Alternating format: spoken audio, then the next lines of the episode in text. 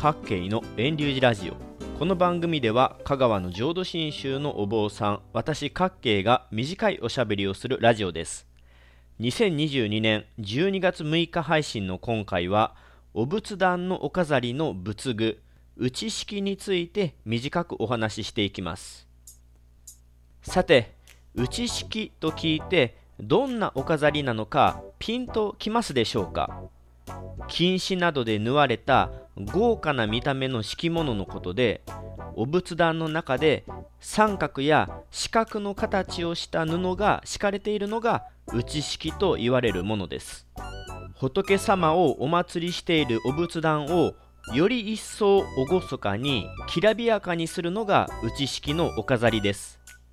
お飾りの作法は仏教宗派によって異なると思いますが私の属する宗派浄土真宗の交渉派ではお供え物をする時に内式をすることまた大切な法要の時にすることを正式な形としています。御門神との皆様のお仏壇を見ますとほとんど全てで内式の飾り布はいつも敷きっぱなしの状態となっていますが正式には法事法要といった特別な時にだけお飾りすることになっています。それはお寺でも同じです。お寺も常には内式のお飾りはしていません。春や秋のお彼岸永代教法要宗祖のご命日の法恩公法要新年のお勤めといった特別な時にのみ内式をしています。法要が終わればその日のうちにお寺では内敷の布を片付けます。ただそうは言っても内敷の敷物のお飾りを出したりしまったりするのは大変なものです。ご家庭のお仏壇はコンパクトな中にいろんな仏具お供えが所狭しと置かれていますので内式を出し入れするといろんなものを傷める可能性もあります。ですので普段はしまっておき法事といった特別な時にのみお飾りするということは作法として知っておくのにとどめておいて普段から内式は敷きっぱなしにしてもいいと私は思います。ただし浄土真宗のお仏壇は仏様のお浄土の世界を表したものですので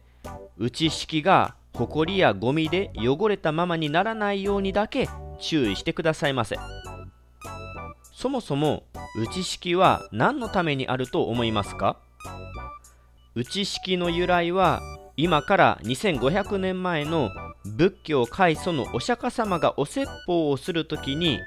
お話を聞く人たちが仏様のために布を敷いてお席を設けてお釈迦様を敬ったからだとされます。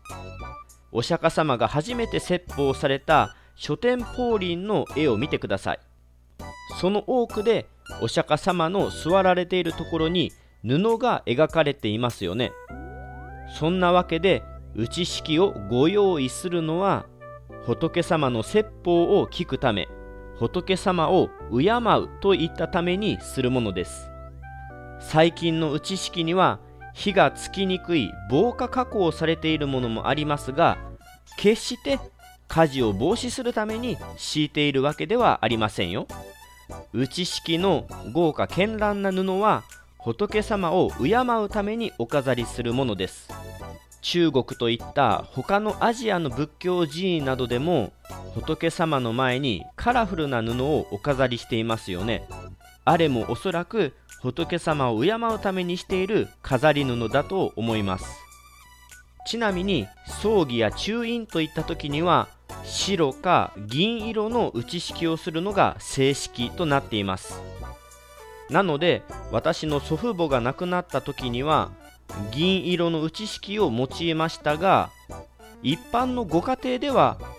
そう何度もない葬儀のために銀色の内式を用意しておくのは難しいでしょ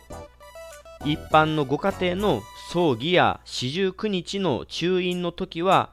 普段使っている打ち式をひっくり返して無地の裏地の面を出してお飾りすることで代用するので十分だと思います。2022年12月6日の今回はご仏前を彩る打ち式についてお話ししました。